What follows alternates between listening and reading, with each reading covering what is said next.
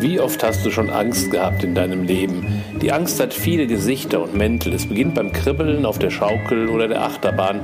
Das nenne ich die gute Angst. Doch es gibt auch die üblen Kollegen, die uns überfallen im dunklen Keller des Lebens oder meist schon auf dem Weg dahin. Hinter diesen Ängsten stecken Urängste, mit denen wir nicht gelernt haben umzugehen.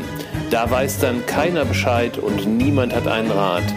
Das ist dann ein Fall für Schamanski. Herzlich willkommen im Podcast Ein Fall für Schamanski. Mein Name ist Andreas Henning. Vielleicht kennst du mich aus einem Workshop, einem Blog, Instagram oder dem Café von nebenan. In diesem Podcast teile ich die spannendsten Fälle aus meinem Leben mit dir, um dich zu begeistern und zu berühren, um Horizonte zu erweitern, neue Blickwinkel zu ermöglichen und um dir zu zeigen, wie wunderbar und facettenreich das Leben und diese Welt ist. Herzlich willkommen zu Folge 43 mit dem Titel Angst, dein Verbündeter. Schön, dass du dabei bist. Ich wünsche dir viel Vergnügen. Hallo ihr Lieben und nochmals herzlich willkommen zu Folge 43 mit dem Titel Angst, dein Verbündeter Fragezeichen. Vielleicht sagst du jetzt ein seltsamer Titel.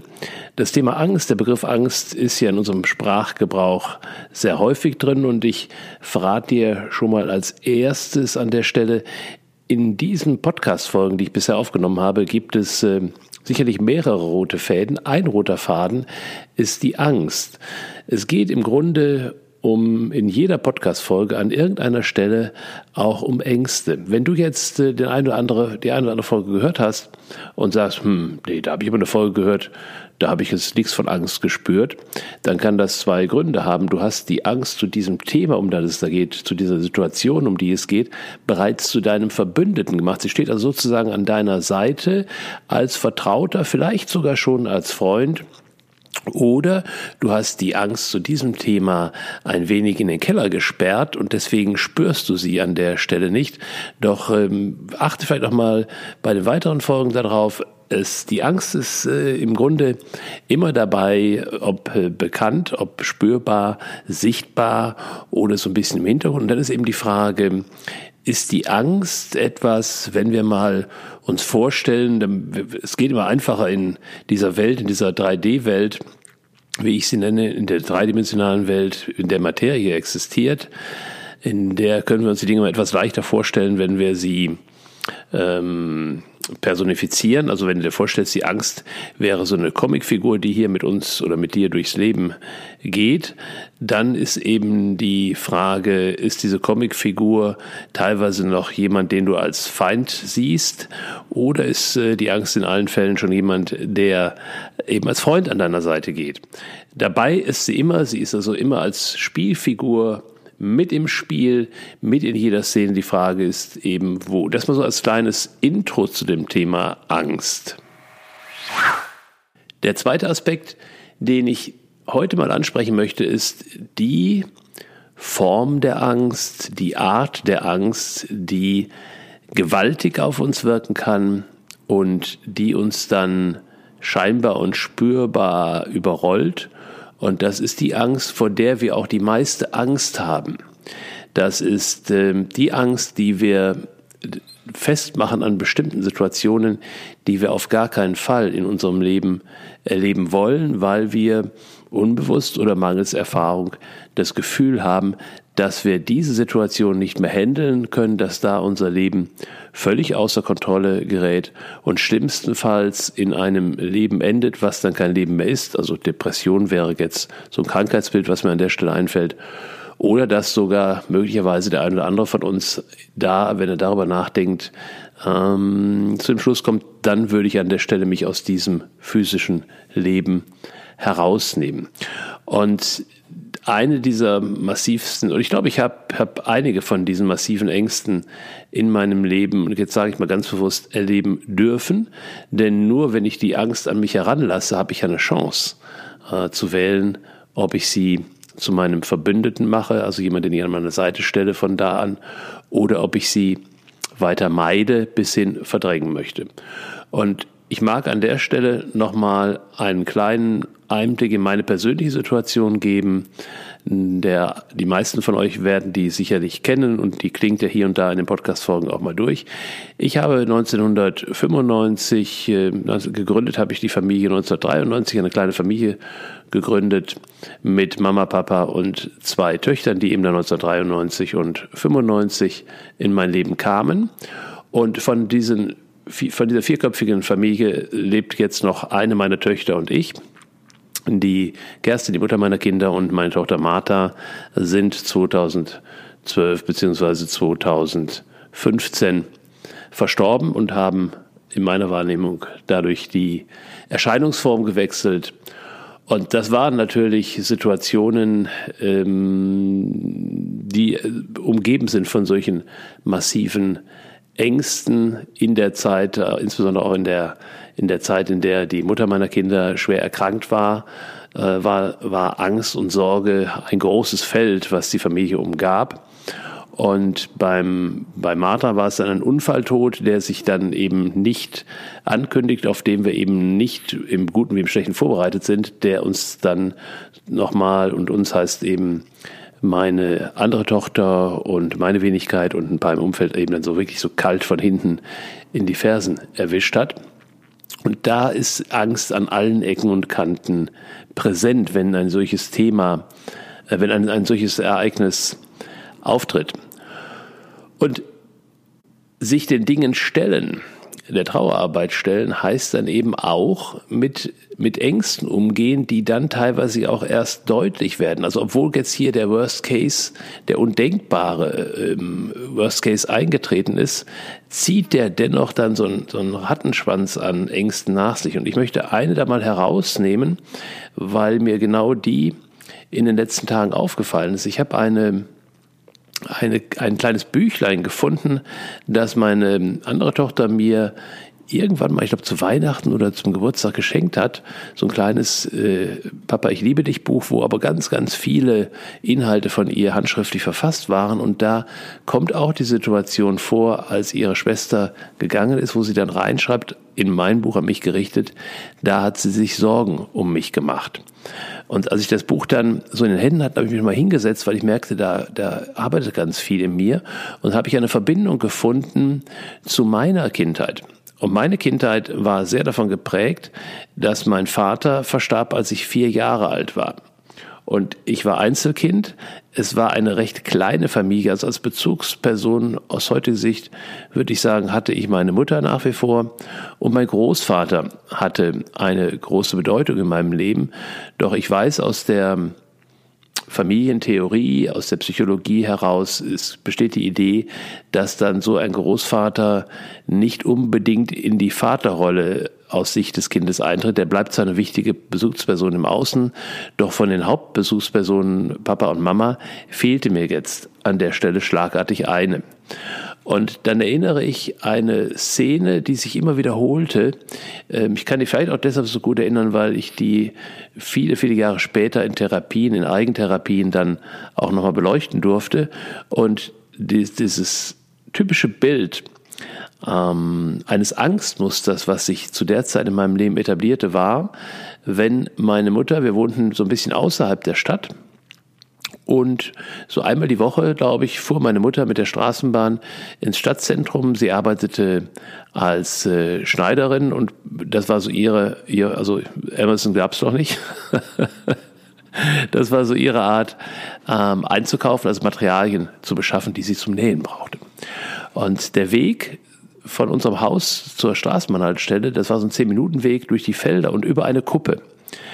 Und wenn also jetzt jemand mit der Straßenbahn zurückkam, dann konnte ich, äh, konnten wir von unserem Haus aus nicht bis zur Straßenbahnhaltestelle gucken, sondern praktisch schon den halben Weg. Wenn ich also jetzt wusste, zu einer bestimmten Zeit kommt die Straßenbahn an, und das wusste ich, und damals war es so, die Geschäfte hatten bis exakt halb sieben zu, dann war also klar, wann meine Mutter da oben auf dem Hügel auftauchen musste. Und das war immer das gleiche Spiel. Dann stieg vorher die Spannung, aber nicht so eine, so eine freudig erregte Spannung, sondern eine Angstspannung. Kommt sie, taucht sie jetzt da oben auf. Und ganz schlimm, ganz tragisch für mich war, wenn sie nicht auftauchte, weil sie eben die Straßenbahn nicht erwischt hatte, die so eben wahrscheinlich kurz nach ähm, Toresschluss losfuhr. Wir haben da auch nie drüber kommuniziert. Das heißt, ich habe nie die Kommunikation dazu gesucht. Handys und so gab es nicht. Das heißt, ich erlebte also ähm, nicht jedes Mal, aber immer wieder den Moment, dass ich da oben auf diesem Punkt stirrte und dann kamen ein paar Menschen, also offensichtlich war die Straßenbahn angekommen und meine Mutter war nicht dabei. Und dann waren eben 20 Minuten, der Abstand der Straßenbahn war 20 Minuten, dann waren 20 Minuten geprägt von tiefer Angst, taucht meine Mutter da auf oder nicht. Und vielleicht kennst du das aus deinem Leben, auch aus dem Erwachsenenleben, wenn diese Angst, die uns durch die Knochen geht, wenn die einmal ähm, Besitz ergriffen hat von uns, dann kannst du rationell denken, was du willst. Ähm, das hilft nicht. Das Gefühl diese Angst ist da. Heute wissen wir, da sind Cocktails im Spiel, da sind Mechanismen im Hintergrund, die einfach sicherstellen, dass dieser Scheiß für 20 Minuten sich im Körper abspielt. Und je öfter der sich abspielt, umso mehr wird dieses Muster natürlich etabliert. Das ist jetzt meine Geschichte an der Stelle.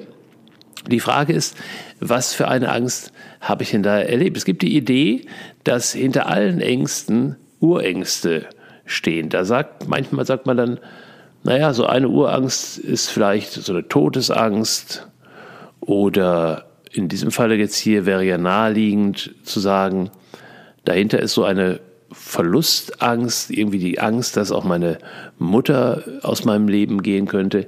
Ja, das, das ist alles richtig. Doch tief darunter gibt es im Grunde nur zwei Urängste. Die eine Urangst ist die, nicht geliebt zu werden und die andere Urangst ist die, nicht genug zu sein.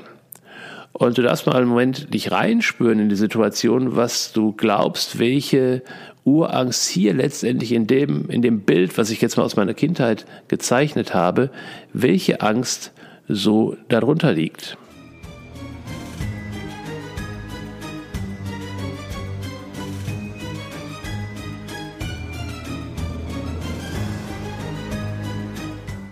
Genau, manchmal ist es ganz gut, ein bisschen Raum zu schaffen für Hineinspüren. Gedanken kommen immer sehr schnell. Das sind auch manchmal die richtigen, manchmal auch nicht. Gefühle können nicht trügen. Also natürlich geht es für ein Kind immer darum, ein Kind will immer geliebt werden. Das war aber hier nicht die Angst, also die Angst, nicht genügend geliebt zu werden, sondern die Angst, nicht genug zu sein.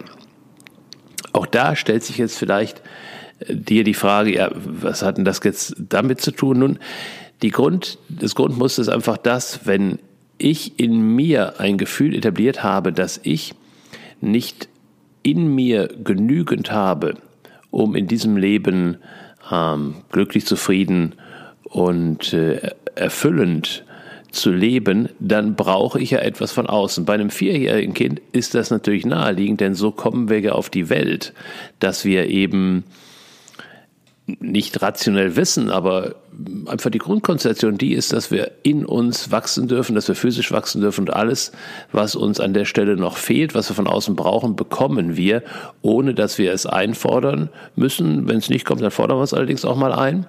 Und das ist aber kein bewusster Vorgang, sondern das ist einfach so. Das ist Grundmuster des Lebens, wenn das Leben erwacht in den ersten Jahren. Und wenn jetzt das passiert, was hier in meinem Fall passiert, ist, dass also dieses natürliche ähm, Wachsen geprägt wird durch ein solches Ereignis und das triggert dann Angstmuster an, die auch wahrscheinlich gar nicht so sehr in mir angelegt waren, sondern auch was mit Umfeld wieder zu tun haben. Dann wird eben da diese Grundidee, ich bin nicht genug, nochmal mit verstärkt.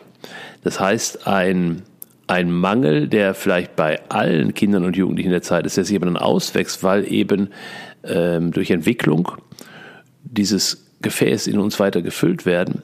Da wird gleichzeitig bei mir, und das war in meinem Fall so, wird diese Mangelecke, nenne ich die jetzt mal, die wird auch kultiviert. Und das Phänomen ist dass dann, dass daraus dann ein erwachsener Mann in meinem Falle wird, der sogar als Top-Manager durch die Welt gehen kann, wo also andere von außen drauf gucken und sagen, boah, geiler Typ, rhetorisch gut, äh, erfolgreich im Geschäft, kann mit Leuten umgehen und, und, und. Und der gleiche Mann dann in einer privaten Situation mit einer Partnerin lebt. Ich spreche jetzt von einer Partnerschaft, in die ich gegangen bin, nachdem ich mich viele, viele Jahre später von der Mutter meiner Kinder getrennt habe und die von mir Facetten erlebt hat, wo sie dann tatsächlich gesagt hat, ähm, also manchmal benimmst du dich wie ein kleines Kind, ist ja unglaublich. Ähm, das hat damit zu tun, dass ich eben dann in diese Ecke gegangen bin oder geraten worden bin und dann da versucht habe, diesen Mangel weiterhin noch auszugleichen. Ich spreche also jetzt nicht von einem inneren Kind, das kreativ sein kann, das witzig sein kann, dass wir uns auch erhalten und kultivieren sollen, sondern ich spreche davon, dass eben in meiner Kindheit hier ein Muster etabliert wurde, was eben dann die Grundlage dafür spielt, dass ich diese massiven Ängste, die ich da als Kind erlebt habe und da nochmal klarer Hinweis. Ich habe, glaube ich, die Situation auch in meinem Buch zitiert, auch adressiert an meine liebe Mama, die mit ihren 95 Jahren immer noch unter uns weilt und topfit ist. Auch da nochmal ganz klar gesagt, Mama, du hast da nichts verkehrt gemacht. Denn das war eine Situation, die ich mir aus meiner Seelentiefe so kreiert habe und die letztendlich der Same dafür war, dass ich heute da bin, wo ich bin, dass ich heute eben Menschen an die Hand nehmen darf und ihnen helfen darf, aus ihren ganz individuellen eigenen Ängsten äh, herauszukommen und diese Ängste eben an ihre Seite zu stellen mit der Idee, erkenne deine Angst und mach sie zu deinem Verbündeten. Mir geht es also heute darum, einfach mal aufzuzeigen, wie so die Zusammenhänge sind. Und ich darf dich weiterhin einladen, das betrifft auch diese Podcast-Folgen, mal ein bisschen noch sensibler dafür zu werden, wo triggert dich, wenn du so die Geschichte eines anderen Menschen hörst, wo triggert dich deine Angst an der Stelle. Und ich äh, arbeite inzwischen auch in, in Workshops und in meinen Coachings sowieso an dem Thema, so die erste Stufe, bevor wir uns daran machen können, die Angst zum Verbündeten zu machen, ist erstmal ein Bewusstsein darüber zu erlangen, dass es, ich nenne die jetzt erstmal gute Ängste und böse Ängste. Letztendlich, ähm, wenn du dieses Thema integriert hast, gibt es natürlich irgendwann keine bösen Ängste mehr. Böse Ängste entstehen dann nur noch, wenn Menschen sich triggern lassen, in eine ganz, ganz, ganz kleine Nische hineinzugehen, in diese Nische, ähm, in der viele, viele Filme spielen, in der in unserer Kultur nicht mehr so viel ähm, bedient wird, aber es gibt andere Kulturen, wo diese Nische enorm ausgetreten wird, also wo Begriffe auch verwendet werden, die schwarz heißen, dunkel heißen. Äh, da ist, das ist äh, leider für einige Menschen noch ein großer Tummelspielplatz und da kann ich nur an der Stelle auch jedem sagen, das ist auch nichts, wo ich mal reinschnupper, sondern da lasse ich die Finger weg, das Türchen nagel ich zu und konzentriere mich auf das die große, große Spielwiese, die wir zur Verfügung haben. Und das sehe ich auch nicht als Verdrängung, das gehört vielleicht mit zum Spiel dazu, aber das ist nicht unser Thema, wenn wir unterscheiden zwischen den guten und den bösen Ängsten, sondern wir unterscheiden nur deshalb, um mal zu schauen, okay, welchen Ängsten hast du das Siegel gut gegeben und welchen Ängsten hast du das Siegel böse gegeben. Und ich mag da einfach mal, damit es ein bisschen deutlicher wird an der Stelle, ein Beispiel geben. Du kennst sicherlich Situationen wie Achterbahnfahren, Schaukeln, also wenn es so im Bauch kribbelt. Dieses Kribbeln findet in einem einem Bereich des Körpers im Bauch, im Unterbauch statt, in dem auch Angst spürbar ist. Und gewissermaßen ist es auch eine, eine Teil, ein Teil der Angst und das ist ein, ein Kribbeln, äh, was manchmal auch unangenehm sein kann. Und das gesamte Setting drumherum haben wir einmal als angenehm erlebt, dann wollen wir das immer wieder machen. Und es gibt so auch dahinter so diesen Erlösungsteil, wo so, ah, aber das ist das, was uns ein bisschen fasziniert, anziehen kann und was auch in meinem Erleben, ich bin jetzt nicht der Achterbahnfreak, ähm, aber was in meinem Erleben äh, auch bleibt. Und das wäre jetzt äh, eine Angst, der wir durchaus, wo wir durchaus in der Lage sind, der einen Gutstempel zu geben doch wenn jetzt folgendes Szenario passiert, dass die Achterbahn fährt und die bleibt oben auf dem höchsten Punkt stehen oder am besten noch so unten und dann über Kopf, also sie bleibt stehen und wir sitzen starr auf unserem Platz. Es ist keine Bewegung mehr, keine physische Bewegung mehr. Und wir sitzen vielleicht noch ein bisschen in einer unglücklichen Sitzposition. Oder zweites Beispiel fällt mir gerade ein. Ich habe diesmal erleben dürfen in einem äh, Sessellift beim Skifahren, wo ich dann so in fünf Meter Höhe auch noch alleine blöderweise in so einem Ding festsaß und es kam keine Information, wann das wieder weitergeht oder wir befreit werden. Das sind also Szenarien, wo man tatsächlich rational beginnt darüber nachzudenken, ob man da wohl herauskommt, sich abseilen kann oder wie auch immer. Also dann jedenfalls macht sich in einer solchen Situation, vielleicht hast du die mal erlebt oder äh, kannst du dir zumindest gut vorstellen an der Stelle, dann macht sich in der gleichen Bauchregion ein Gefühl breit, das hat auch so eine Tendenz von Kribbeln, aber intensiviert sich dann in eine andere Richtung, was als extrem unangenehm erlebt wird. Und das gibt dann wieder eine Rückkopplung zu neuen Gedanken. Die neuen Gedanken schütten wieder Chemiecocktails aus, es gibt eine, eine, Dauerschleife und der ganze Prozess schaukelt sich hoch zu einem Szenarium, was extrem unangenehm ist und wo wir so schnell wie möglich rauskommen wollen und was es ganz nochmal wieder verstärkt ist, wir wollen rauskommen, also flüchten vor der Situation, sind aber dann in diesem Bild eben gefesselt und werden gezwungen, das aushalten zu können. Das ist also angekoppelt an, an das gleiche Ursprungsbild, Achterbahn oder Sesselliftfahren. Es ist ein Kribbeln im Bauch. Das eine erleben wir als Wiederholungs, ähm, wiederholbar, würden wir gerne wiederholen und das andere wollen wir vermeiden. In beiden Fällen steckt irgendwie auf irgendeine Art und Weise aber so eine Comicfigur drin, die eben ähm, zur Angstfamilie gehört. Und das sind schon mal die beiden Grundbilder, die durchleuchten wir dann etwas genauer, individueller mal zu spezifizieren. Das ist schon mal ein guter, wichtiger erster Schritt, den du uns jetzt schon für dich gehen kannst. Da brauchst du kein Seminarszenario für, denn wir wissen ja, ähm, Gefahr erkannt, Gefahr gebannt. Also der wichtigste Step, immer dann, wenn wir unser Verhalten verändern wollen, ist eben mal genauer hinzuschauen, was ist denn da eigentlich, was passiert da? Also ein Bewusstsein darüber zu bekommen, dann vielleicht ein paar Erklärungen im Hintergrund und dann brauchst du natürlich ein verändertes Verhalten. Da ist dann ganz gut, das tatsächlich in Trainingssituationen mit einem Coach, mit einem Trainer ähm, anzugehen. Manchmal reicht da auch ein guter, guter Freund für. Aber das sind so die Schritte. Und den Schritt dieser Bewusstwerdung, den hast du jetzt ja ohnehin begonnen. Das geht automatisch im, im Kopf. Als nächstes ist dann recht gut mal zu schauen, welche Urangst steckt eigentlich dahinter und da auch ein Stück Bewusstsein darüber zu erlangen. Dann gilt bei dem Beispiel, das ich jetzt genannt habe, zu sagen, das sind ja insgesamt Ängste, Mitglieder der Angstfamilie, die uns nicht in unserer Entwicklung weiterbringen, denn sie schlummern im Hintergrund, im Untergrund und kommen irgendwann herauf und lassen das Leben ja, nicht gerade fröhlich und, und lebenswert erscheinen. Also wir müssen dann irgendwie durch solche Situationen durch, versuchen die weiterhin zu vermeiden und das ist alles andere als Entwicklung. Dann gibt es noch eine ganz andere, einen ganz anderen Teil der, des, des Angstclans, des Familienclans der Ängste und das sind die Ängste, die immer dann auftauchen, wenn wir die Komfortzone verlassen. Das ist ein geflügeltes Wort, was du sicherlich auch schon oft gehört hast. Doch auch da reicht es völlig aus, sich immer wieder den einfachen Grundsatz, den einfachen Kern bewusst zu machen.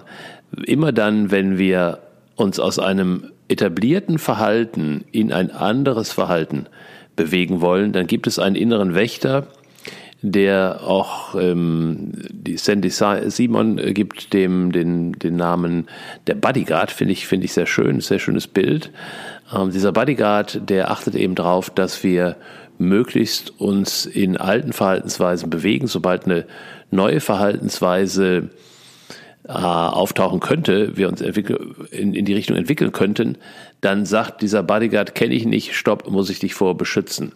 Und das sind eben die, die kleinen und großen Ängste, die auftauchen, nicht auftauchen können, sondern die fast zwangsläufig auftauchen, wenn wir uns aus der Komfortzone in ein neues Gebiet bewegen. Da ist anfangs vielleicht noch dieses kleine Achterbahn-Kribbeln, doch wenn wir dann konsequent weitergehen, kommt früher oder später ein, ein stärkeres Gefühl. Das vergleichen wir dann mit, mit erlebten Gefühlen, bewerten dies als böse, böse und drehen uns um und gehen wieder in die alte Komfortzone, in die alte Kuschelzone zurück.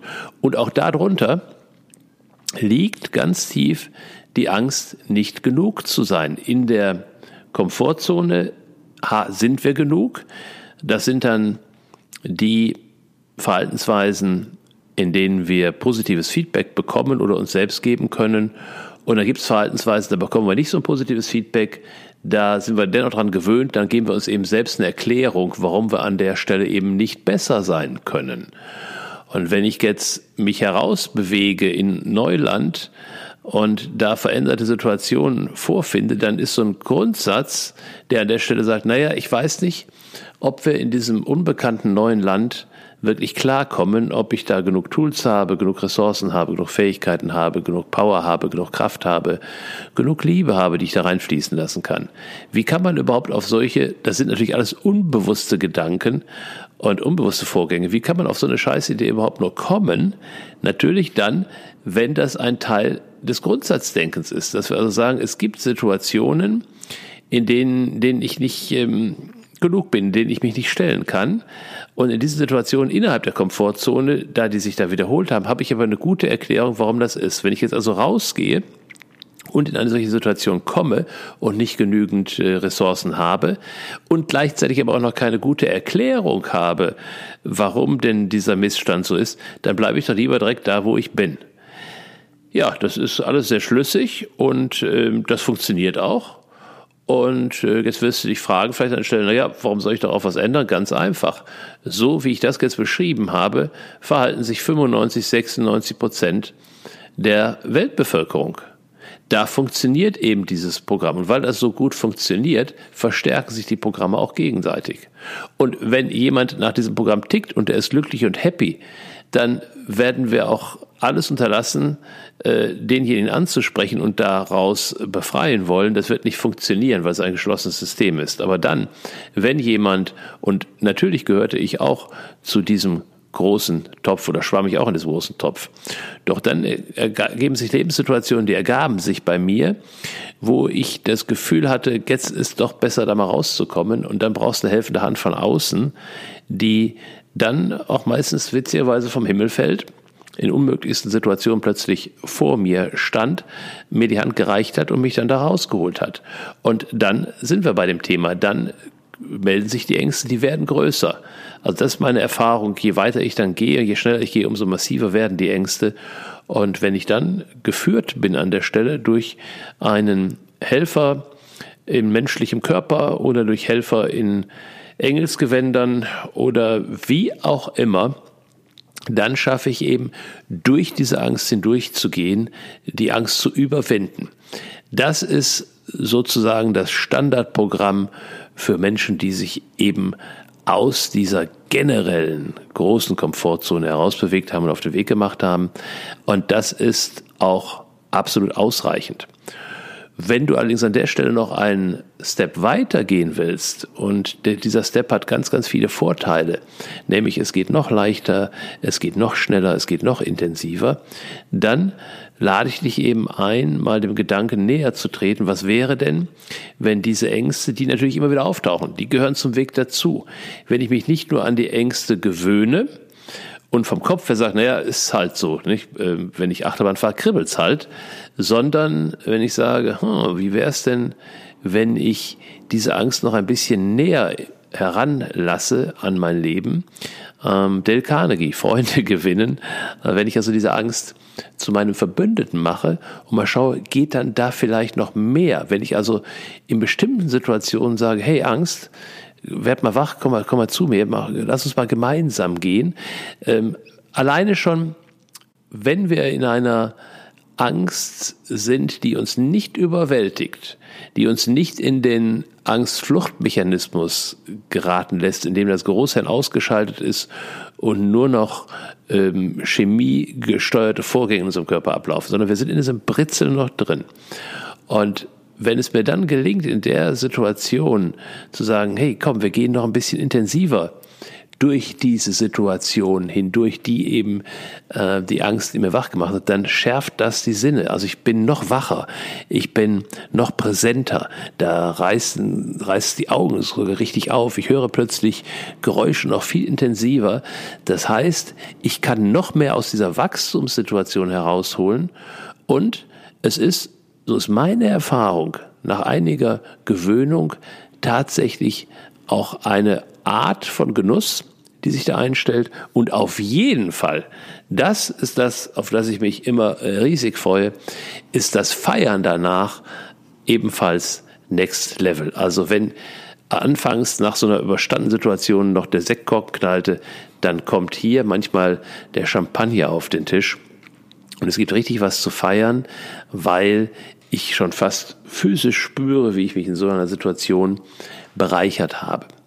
Ja, ihr Lieben, das war mal so ein kleiner Abriss. Ich habe mal ein paar Begriffe hineingeworfen. Sicherlich alles keine neuen Begriffe, ich mal in eine andere Konstellation gebracht, um da mal auch noch Bilder in dir anzuticken. Und wenn ich da jetzt Fragen aufgeworfen habe, dann sage ich herzlich gerne, dann her damit. Du kannst gerne die Kommentarfunktion nutzen, wo du gerade auch diesen Podcast gehört hast, wo auch immer. Du kannst gerne mir über meine Webadresse andreashenning.de eine Nachricht zukommen lassen oder schreib mir bei Instagram.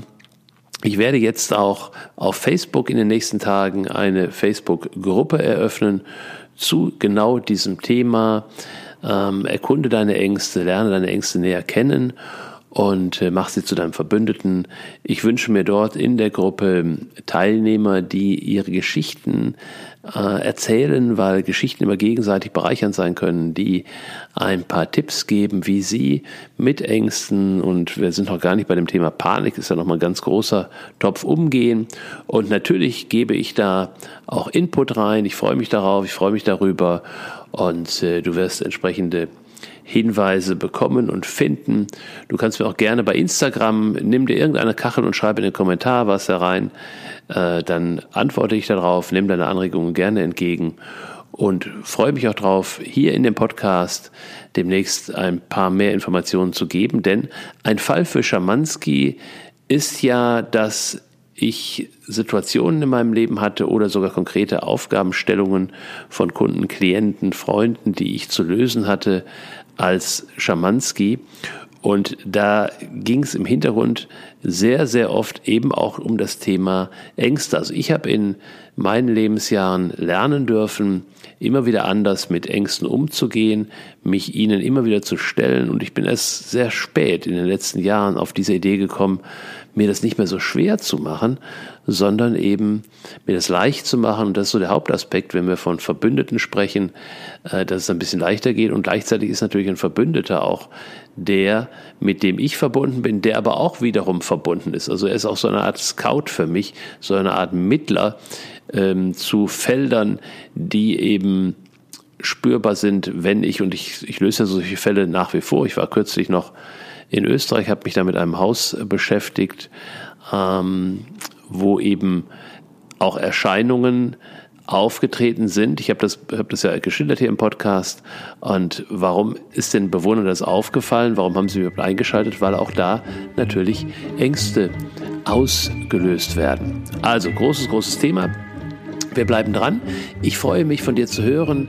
Gib bitte unbedingt auch diese Folge weiter an Menschen, die vielleicht so ein bisschen Informationen noch zu dem Thema gebrauchen können. Denn ich glaube, es kennt niemand auf der Welt, der nicht etwas zu tun hat, bewusst oder unbewusst, mit dem Thema Ängste oder dann sogar möglicherweise mit Panikattacken und nicht zuletzt die Angst vor der Angst. So, jetzt genug Angst.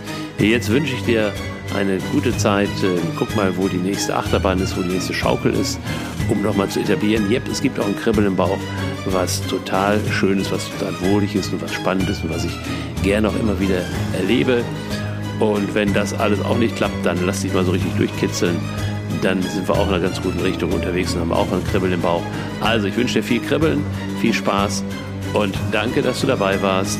Und dann sage ich mal, bis zum nächsten Mal, wenn es wieder heißt, ein Fall für Schamanski. Danke, danke, danke.